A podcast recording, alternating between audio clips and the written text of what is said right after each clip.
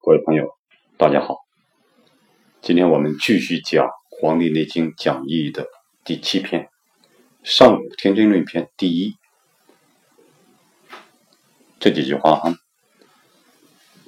岐伯对曰：“上古之人，其之道者，法于阴阳，合于术数，失阴有节，起居有常，不忘所劳，故能行于神俱，而尽终其天年。”度百岁乃去。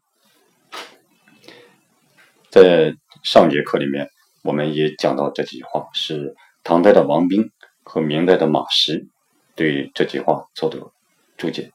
今天今天呢，我们以明代的张介宾和明代的吴坤对这几句话的注解啊，我们讲一下。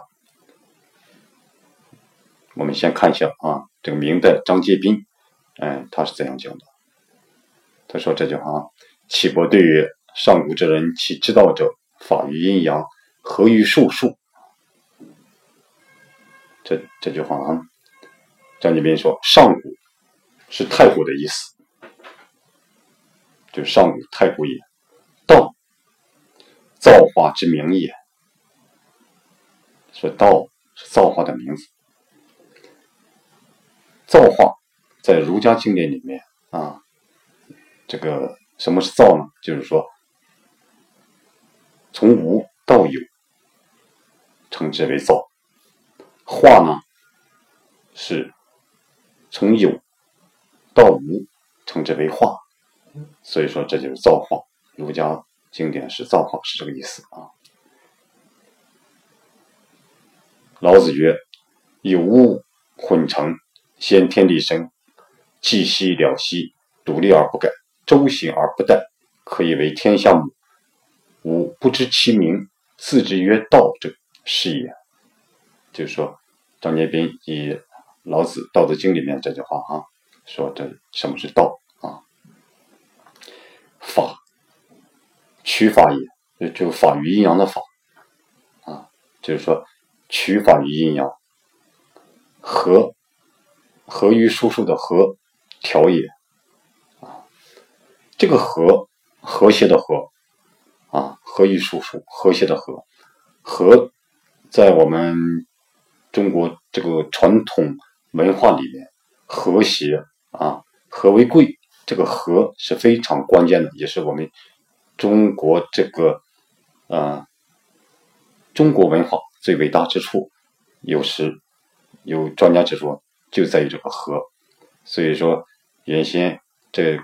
在皇宫里面啊，太和殿在太和殿议事啊，这个和是非常关键的。和到底什么意思呢？就是说，嗯，把各种不同的声音啊，能凝聚在一起，形成一个啊共同的一个声音，形成一个好的这种啊音调，这就是和。比如说有乐队哈，有各种各种嗓音。各种乐器，然后我们把它打造成一支啊，就是说形成一种非常和谐的一种一种乐一种音乐啊，一种曲调啊，一种美好的音乐，把各种杂乱的声音啊，把它调和成一种啊美妙的声音，这就是和。所以说，当天下之大，有各种声音难以调和的时候，我们是啊，用智慧的手段把各种声音啊。调和在一起，形成一种达成一种共识，达成一就是一致的口径啊，一个方向。这就是说啊，这就是智慧，这就是和和谐的和。所以说和这里讲是调也啊，就是说和一术数啊，就是调一术数啊，术数啊，被称为修身养性之法也，修身养性的。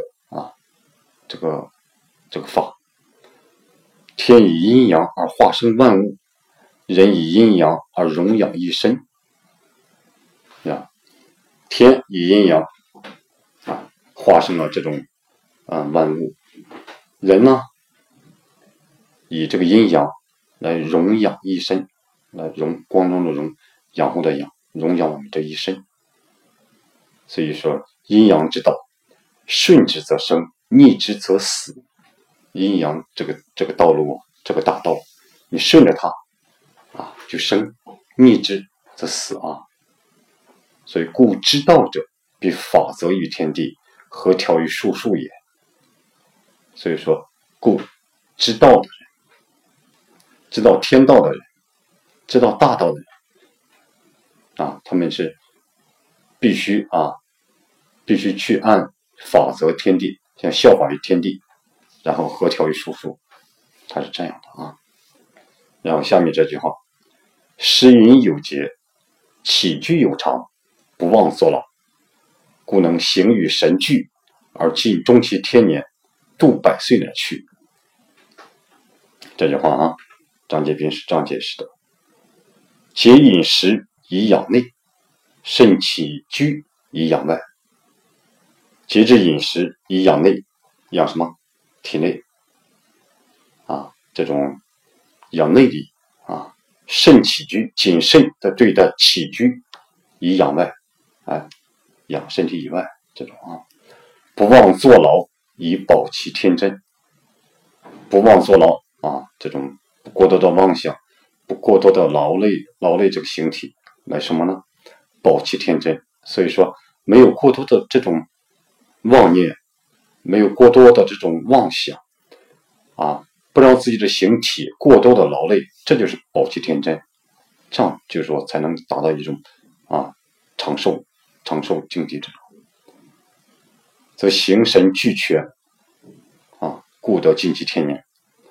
这样呢，这种形体和神啊，都就是形神啊，都具备了，所以故得这样才能尽其天年，才应该享受他应该的这种这种寿命啊。所以天年者啊，被称为。天臂之权啊，天臂什么是天臂呢？就上天所给予的天年，就是上天所给你的这种这种寿命啊，所以说叫天臂啊，天年者，天臂之之权也啊。百岁者，天年之根啊，百岁就是天年这种称呼啊。去者，什么是去啊？去者就是五脏，五脏俱虚，神气皆去啊，五脏都虚掉了，心肝脾肺肾啊，这种这种脏器都已经非常没了啊，脏器虚了吗？神气皆去，神气啊都已经离开了，形形骸独居而终也，只剩下这种自己的形体了啊，形体它独居，所以说这种外形啊，这种肉体。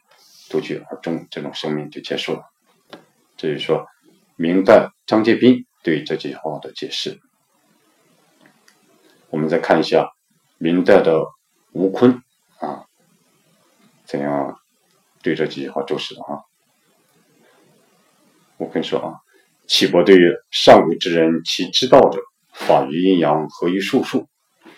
岐岐伯的岐啊，我跟你说是国名，国家的名字。这个地方，伯是爵位，爵爵也，爵位的意思啊。这个启啊是国名，伯是爵位的意思啊。知道啊，其知道者，这个知道是，我可以说是知全真之道也，知道全真啊，这个这个道全真之道也。法法阴阳的法，则也啊。法就是法则的意思，效法的意思啊，效仿阴阳啊。四时昼夜也啊，阴阳是什么？阴阳啊，我跟你说是四时昼夜也，四时昼夜啊，阴阳这个阴阳，和纪也啊，技技能的技，和是技也啊。术和于术数的术，这个术就是武术的术啊，被称为。调神之术，调神啊，调理这种这种神气的啊之术啊，术术数的术后面这个术数学的术，我跟你说是调气之术，调气的啊这种数字调气之术，言就是说，我跟你说，言既法阴阳矣，而又既既之以术数也啊，既以效法于这种阴阳了，而又给予这种术数啊，所以说，这就是说盖阴阳之道，逆之则灾害生，从之则克己不起啊，故之道者，法则之。如下篇四季调神系，就是说，就是说阴阳之道逆之则灾害生，你逆着它来，不顺从它，那种灾害啊就生起来了。从之则克己不起，你从着它，顺从它啊，遵从它，这种疾病啊就不会起来了。所以说，知道者啊，法则之，故知道知道大道的人会效法啊这种这种阴阳的，会效法。这种阴阳的变化的啊，就好比录下篇四季调神论啊这种事业。吴坤继续解释说：“这个食饮有节，起居有常，不忘作劳。谷谓之食。我跟你说，这谷子的谷啊，被称为食，食物的食。水谓之饮啊，谷谷。”被称为食，水谓之饮，被称为这种啊饮料的饮。动谓之起，动动作的动被称作啊起起居的起啊。息谓之居，休息的息被称为居住的居啊。用力谓之坐，用力起啊被称为坐。过坐，过于用力气了，被称之为劳。所以说我们这个。讲过的啊，就是说这种不忘坐牢，一旦说这种嗯坐牢，就是过于用力气，被称为啊这种啊坐牢。这吴坤继续解释说：夫食饮有节，则不伤其肠胃；起居有常，则不殃其精神。啊，夫食饮有节，则不是食饮啊，食饮有节制的话。这不伤其肠胃，就伤不了他的肠胃。起居有常，啊，起居啊有规律，啊不殃其精神。这样呢，就说不会殃其的殃其他的精神。殃是灾殃的殃是灾殃的殃，不会殃啊殃其精神。不妄作劳啊，没有过多的妄想，没有过多的身体劳累，则能。和其血气，则能和其血气啊，因为和血气非常关键。广成子曰：“必静必清，无劳汝行，无忧汝精，乃可以长生矣。”这个上一段我们上一节我们讲过哈，这广成子的啊。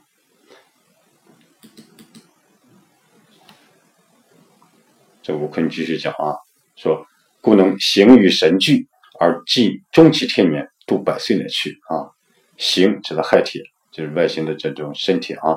神指真气也，形与神啊，就是身体和这种真气啊。聚是全的意思啊，形与神都聚都全了。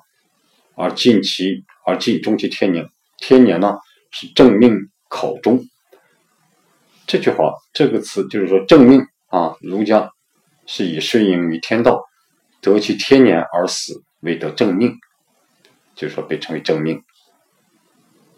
儒家就是顺应于天道啊，而得其天年而死的，被称为正命。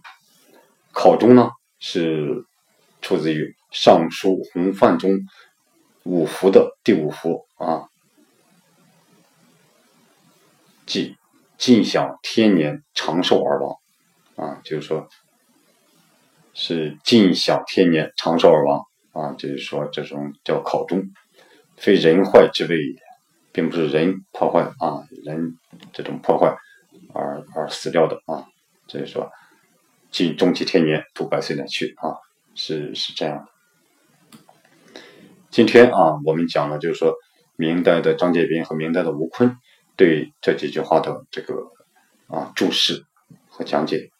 嗯，这个今天呢，从文章方面我们就讲到这，大大伙。可以关注我的啊微信公众号“和祥居”，和谐的和，吉祥的祥，居住的居啊。